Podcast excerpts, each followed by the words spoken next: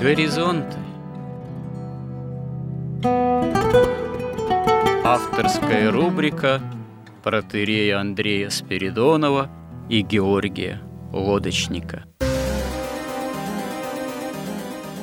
Люди, явления, события –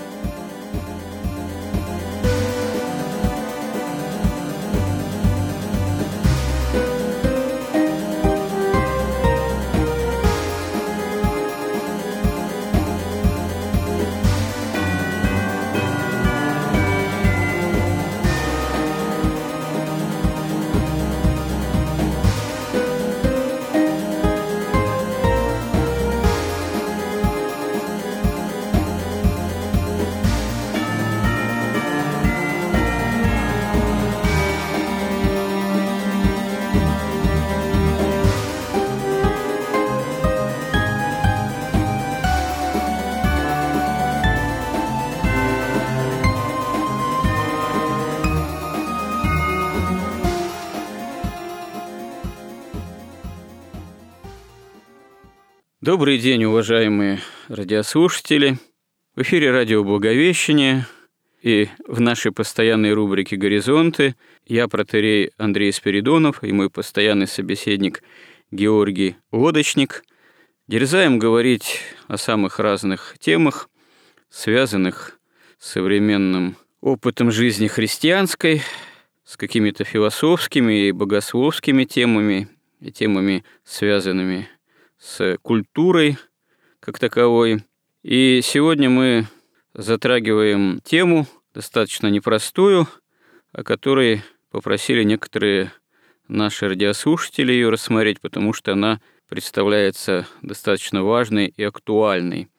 Это тема о электронных паспортах, кодах, чипах и так далее и тому подобное. То есть о той, можно сказать, цифровой реальности, которая вторгается в нашу жизнь, уже, надо заметить, не первый год, и у многих современных православных христиан вызывает определенное смущение, ну, потому что э, очевидно, что это есть такой путь к всеобщему э, глобальному контролю, и некоторые опытные духовники и старцы, они прямо говорили, говорят, что это что-то близкое, может быть, уже к печати Антихриста. И вот такого рода мнения, высказываемые порой во всеуслышание, вызывают достаточно серьезную тревогу, вызывают какие-то сомнения, а как быть, там, принимать какие-то там паспорта или не принимать. Я помню это в свое время в особенности впервые всерьез так прозвучало, когда начали всем присваивать так называемый ИНН, этот вот индивидуальный номер налоговый. И тоже тогда в тот момент эта нумерация вызвала некоторое определенное сопротивление, определенное смущение, но потом как-то, вообще-то говоря, всем, не спрашивая, все равно эти номера присвоили, то есть не надо было даже высказывать там какое-то согласие, несогласие, писать заявление – у всех уже граждан России эти номера имеют место быть. И если мы связываемся с какими-то делами с налоговой, платежными, мы уже непосредственно с этим номером тоже дело имеем. Но э, упирается не только все это так называемый ИНН, потом начали вводить разного рода тоже карточки, там социальные, и, в общем, очевидно, что постепенно-постепенно дело идет к тому, что в общем, бумажные документы начинают заменяться на цифровые, бумажный денежный оборот начинает активно соседствовать с таким, можно сказать, цифровым. И, в общем, очевидно, что в интересах государства и государств будет вообще постепенно все больше оперировать какими-то номерами, а денежный оборот сводить именно уже все больше к так называемому безналичному. Ну и хуже того, уже мы читаем слышим в средствах массовой информации, что скоро всякие там индивидуальные документы, там носители и так далее, их вообще можно будет свести к какому-нибудь микрочипу, а этот микрочип легко вмонтировать в самого человека, там ему куда-нибудь на лоб или на руку, или туда и туда, как заблагорассудится или как будет удобнее, что и вовсе уже, э, как говорится, попахивает совершенно очевидным образом тем, что говорится в апокалипсисе, о том, что в последние времена печать Антихристова будет ставиться на лоб и на руку, и действительно, как же быть, как это понимать, как простому христианину, простому прихожанину с этим разобраться. У вас на этот счет, Георгий, какое мнение? Стоит нам опасаться вот этой чипизации и тому, что все идет именно к всеобщему контролю через эту же чипизацию и к тому, что и деньги, наверное, будут со временем бумажные упразднены, и все будет в таком безналичном расчете под полным контролем. Но, разумеется, все идет так, как написано в Писании, в том числе и в Откровении Иоанна Богослова. Мы видим, понятно, скажем, когда там Андрей Кисарийский пытался толковать апокалипсис, он очень многие вещи не мог себе представить. И нам сейчас они намного понятнее, в том числе и вот эта вся цифровизация, и власть денег, поклонение мамонны, и как бы упрощение, примитивизм, вот человеческое сознание. Все это с помощью средств массовой информации, интернета, вот уже есть вот эти изображения в каждом доме, телевизор. Ну да, вот как мне вспоминается, кто-то из святых сказал пророчеству, что в последние времена лик Антихриста будет явлен каждому человеку одновременно. Вот тогда это, наверное, казалось каким-то невероятным таким сверхъестественным чудом, а сейчас при наличии телеэкранов, мониторов, э, сети интернет э, и так далее и тому подобное, это уже вообще никаким чудом не кажется. Ну да, и не просто, вот как и сказано, между прочим, в апокалипсисе, что вот этот лик будет не просто явлен, да, он будет еще говорящим. И не просто говорящим, а если и действующим, и не просто действующим, что если тот, кто не поклоняется этому лику, он будет просто на месте убит, тут вот написано.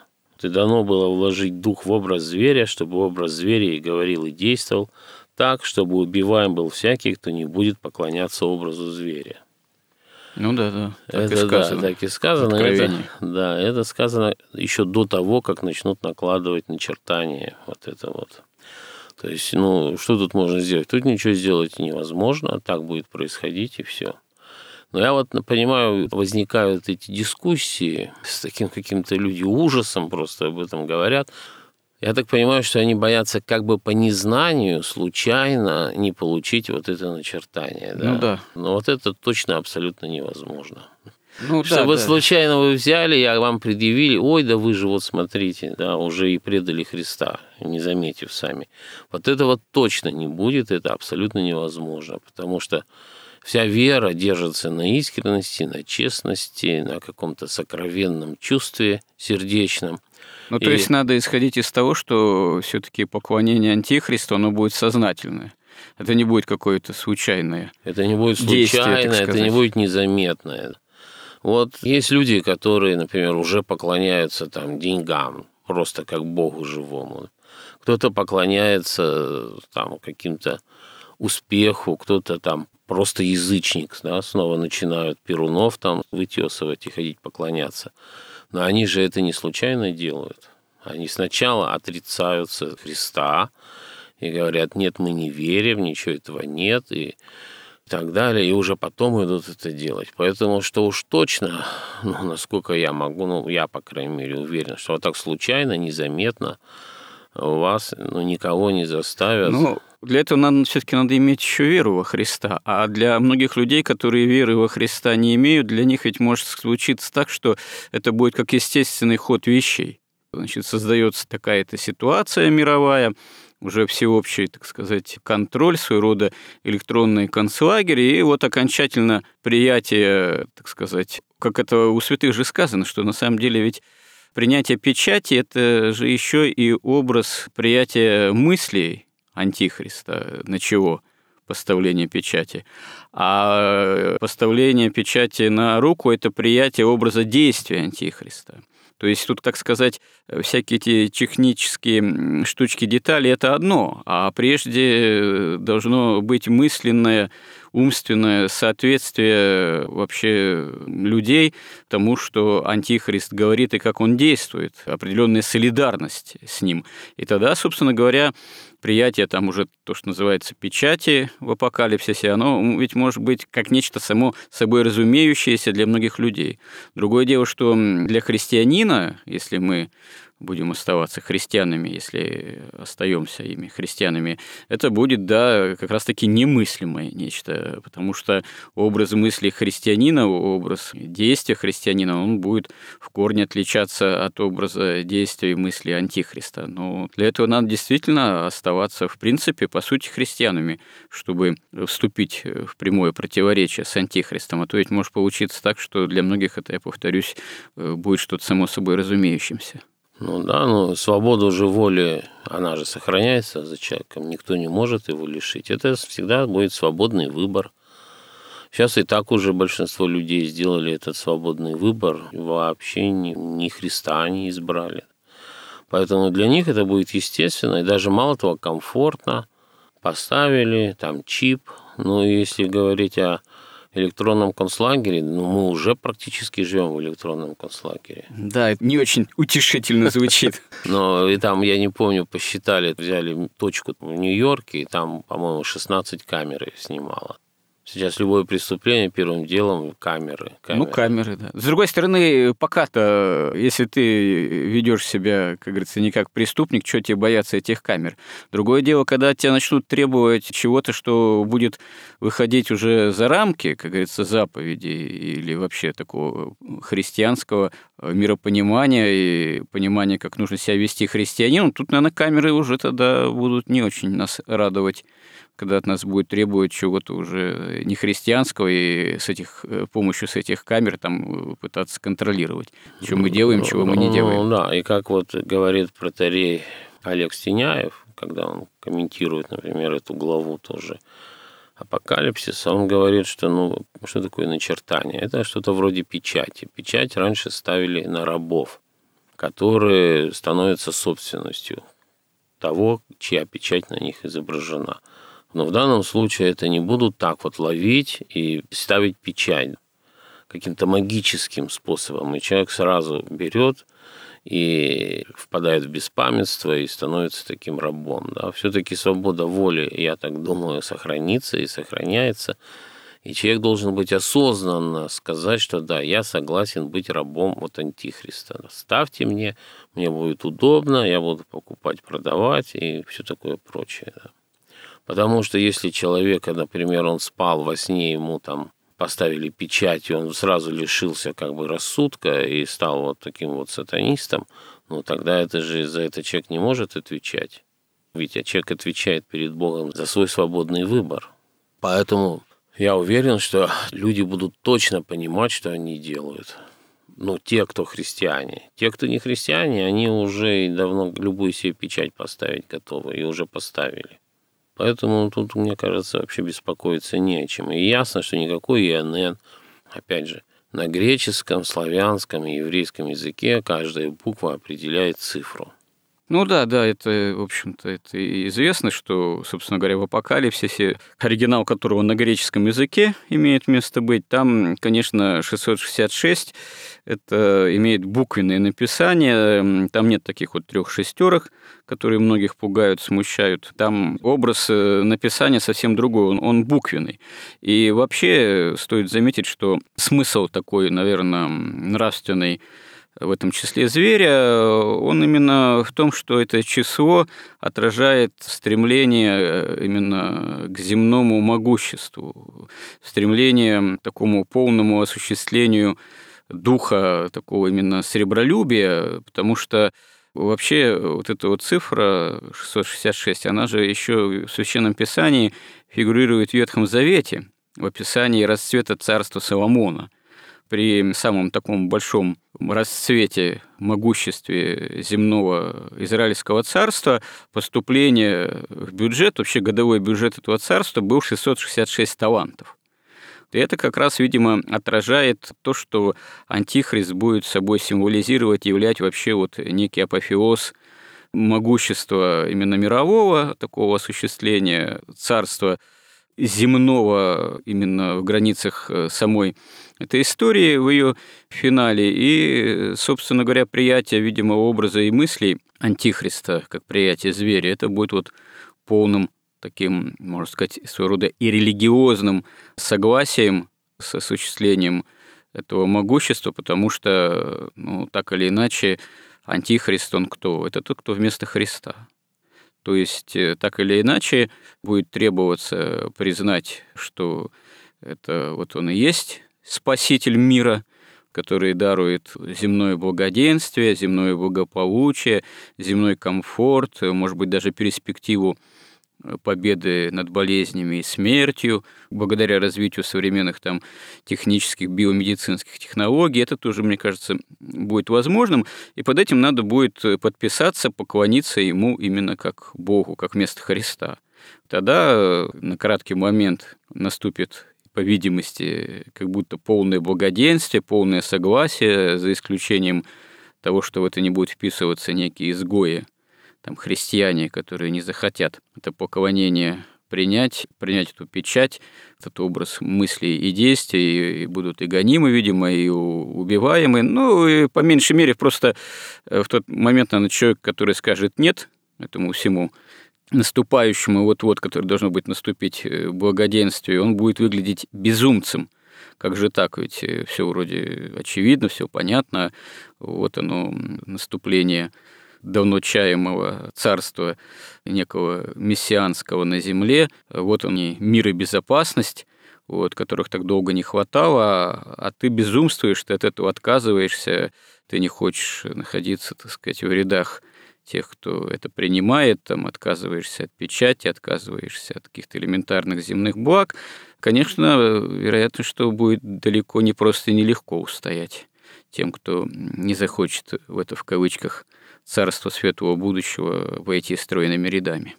О, Антихрист, ведь он сначала явится как человек религиозный, почитающий Бога, который будет говорить от имени Бога, и который будет действительно поражать всех там красотой, умом, и он будет творить такие добрые дела, и будет потом какой-то там еще появляется зверь, который чудеса творить будет, и знамения творить будет.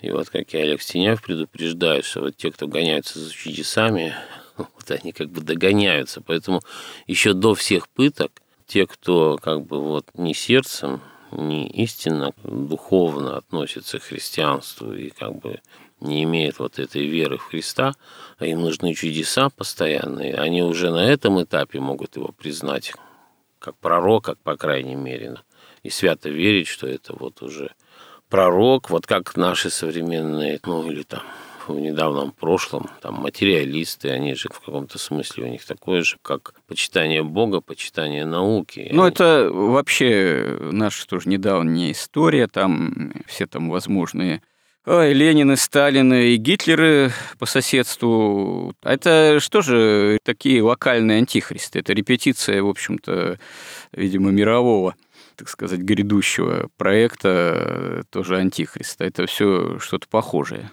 И вот я сейчас не могу вспомнить, или это у Владимира Соловьева, или уже у Достоевского, что он вообще будет очень похож. Единственное, на чем можно будет на отличаться, да, да, ну, да, да, что он будет не выносить имя Иисуса Христа.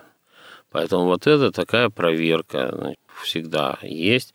Но и вообще человек, который там молится, да, он же молится Христу, у него есть какое-то богообщение, понимание. То есть надо укреплять веру, надо молиться, но можно сколько угодно рассчитывать, на какой стадии мы уже приблизились ну, к это, света. Это невозможно рассчитать, э, хотя это верное замечание, но здесь тонкость-то в чем? Если как-то попытаться э, подытожить эту тему – видимо, тоже по-своему неисчерпаемую и такую тревожную. Здесь надо различать саму эту техническую сторону, которая являет современный научно-технический прогресс, всю эту цифру, так сказать, вот эпоху всего такого цифрового, чего недавно не было, но до чего мы благополучно таки дожили. То есть сама по себе эта сторона чисто техническая она еще не является духовной. Нельзя сказать, что она безобидная. Это все средства, которые могут быть использованы на благо и во зло, и, конечно же, силы зла их активно будут стараться использовать именно во зло, и как э, такой технический инструментарий воцарения Антихриста в том числе. Но сами по себе они еще таким вот абсолютным злом не являются. Абсолютным добром, с другой стороны, является образ жизни по-настоящему христианский и богочеловеческий соборный организм церкви. И вот здесь парадоксальным образом излишние такие сектантские страхи, такой излишний сектантский алармизм, попытка устроить какие-то расколы, уход в какие-то сектантские группы, расколы в противовес э, соборному разуму церкви, э, в противовес ее благодатному каноническому иерархическому строю, это на самом деле тоже игры зла. Тут э, важно не устрашаться, как говорится, прежде времени внешнего хода событий, а устрашаться прежде всего греха страстей и устрашаться утраты единства с церковью. Поэтому мы должны учиться жить сами по-христиански, в первую очередь, и молиться о том, чтобы, если наступят какие-то уже совсем крайние явления, или если, не дай бог, мы доживем до непосредственно эпохи, как говорится, воцарения этого вот последнего персонажа земной истории, зверя, так сказать, антихриста или того и другого, то чтобы соборный разум церкви явил то понимание, то слово и обличение, и призыва к тому, как надо жить, с чем соглашаться, с чем не соглашаться, чтобы это было действительно спасительно даже если кому-то Господь судит и пострадать за имя Христово. То есть в этом смысле мы не должны устрашаться более того, чего нужно устрашаться. Действительно, никакого случайного приятия цифрового антихриста его не будет, оно невозможно. Но вот согласие с его образом грядущим или уже наступающим в современных тенденциях поклонения золотому тельцу и так далее и тому подобное с образом грядущего мысли и действий Антихриста, его, конечно, и надо нам стараться быть чуждыми. Для этого надо действительно учиться быть христианами в исполнении евангельских заповедей. Ну да, сатана ведь он как действует? Он действует, во-первых, обманом, во-вторых, он соблазняет или запугивает, или уже те люди, которые под его властью, но могут начинать причинять какое-то уже физическое зло. Да, но, но он не может, ему воля человека свободная, она ему все равно не подвластна. Поэтому надо, то, что мы говорили, надо изучать предмет веры, во что человек верит, чтобы не перепутать Христа с Антихристом. Ну, конечно, надо молиться, потому что без опыта молитвы, ну, тут вообще, вот я тут слышал, есть такой на Кипре он там священник и, похоже, митрополит Кононос, по-моему, на православие РУ, его там часто печатают уже в виде такой статьи. Вот. Он говорит, вот смотрите, вот, допустим, ко мне приходит женщина и говорит, у меня проблемы с сыном. Помолитесь, отче, там, за нем. Он говорит, а я хочу знать, вот ты сколько часов молилась сегодня о нем? Сколько часов в день ты молишься о своем сыне? Там она говорит, ну мне некогда молиться, у меня работа, а потом сериал. Он говорит, ну ты хотя бы во время рекламной паузы звук приглуши и помолись о своем сыне. Да, полезный совет, конечно. Поэтому точно так же. Ну, понятно, если вы не молитесь, ну, как, каким образом потом можно будет отличить? Не надо будет никого пытать, все сами будут уверены, что вот это исключительно прекрасная вещь, да, и они тем самым служат Богу, так же, как и когда Христа распинали, были уверены, что служат Богу. Ну, не все, конечно, кто-то знал, что делает, потому что вот и Олег Стеняев, вот он говорит, ссылаясь на святых отцов, что вот это состояние перед вторым пришествием будет похоже на состояние перед потопом. То есть все то зло, которое было перед потопом, и все нечестие, оно будет снова воплощено, только уже во всей своей полноте. Ну и как, например, вот э, когда Каин заклал Авеля, как бы по сути в жертву бесу, и потом также был заклан Христос, и вот эти действия ветхозаветные были как предтечи новозаветных, ну и точно так же вот этот потоп – это такая предтеча второму пришествию. Ну, предпотопное состояние – это уже крайняя степень развращения человечества, на фоне которой Ной, который строил ковчег э, семейством, выглядел таким, наверное, изгоем, над которым все потешались. Но пока не разверзлись действительно небеса и не наступила казнь Господня, которая ту линию человечества каинаитов фактически уничтожила. Но я думаю, что... Но дух каинитов, он вернулся. Ну, это отдельная тема, да. Это, кстати говоря, требует отдельного тоже осмысления, обсуждения, что такое дух каинаитов, так сказать, уже в новозаветную эпоху. Действительно, как-нибудь, я думаю, поговорим об этом отдельно, потому что здесь есть много о чем поговорить, но замечу еще в конце нашего разговора сегодняшнего, что мы живем в тревожную эпоху. Это еще не есть эпоха крайнего развращения, как это было вот при каинаитах, предпотопном состоянии все-таки.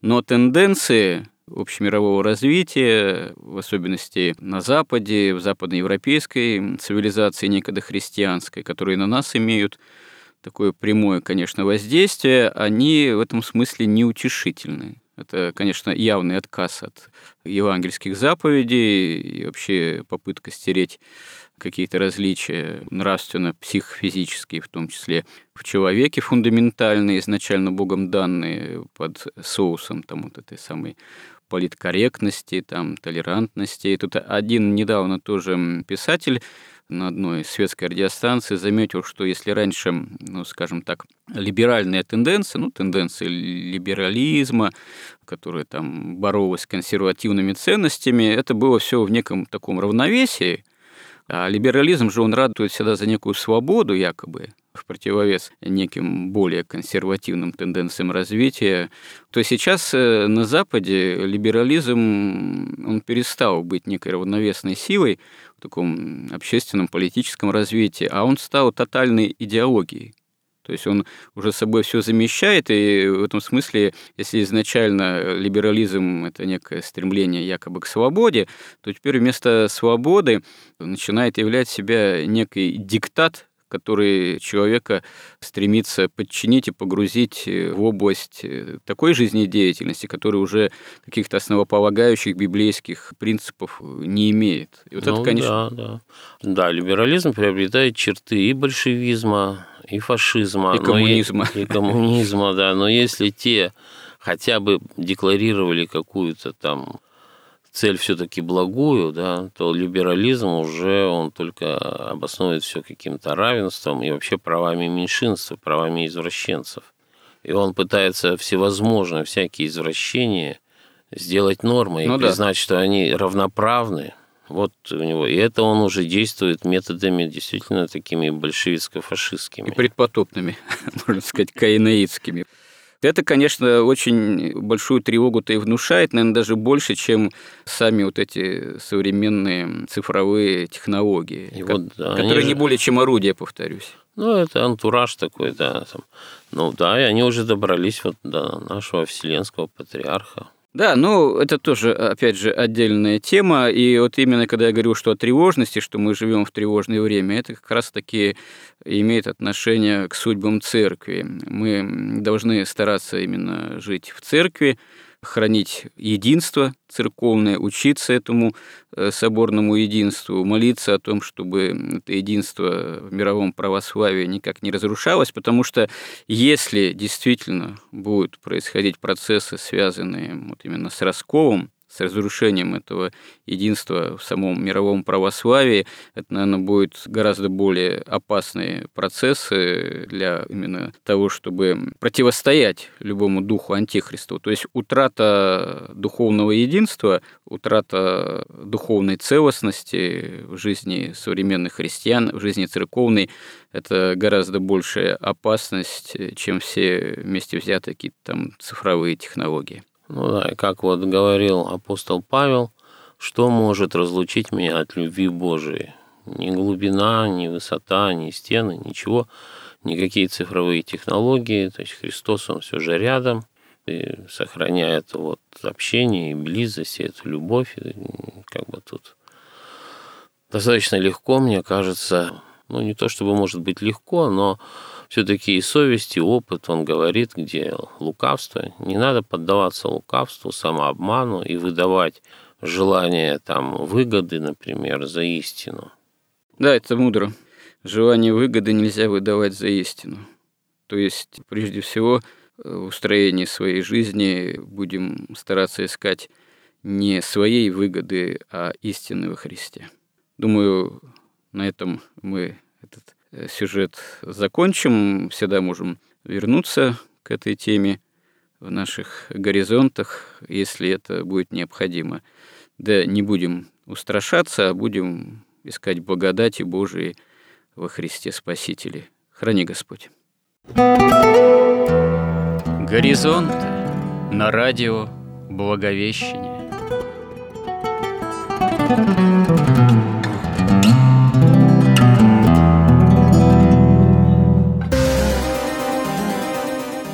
Разговор вели протерей Андрей Спиридонов и Георгий Лодочник.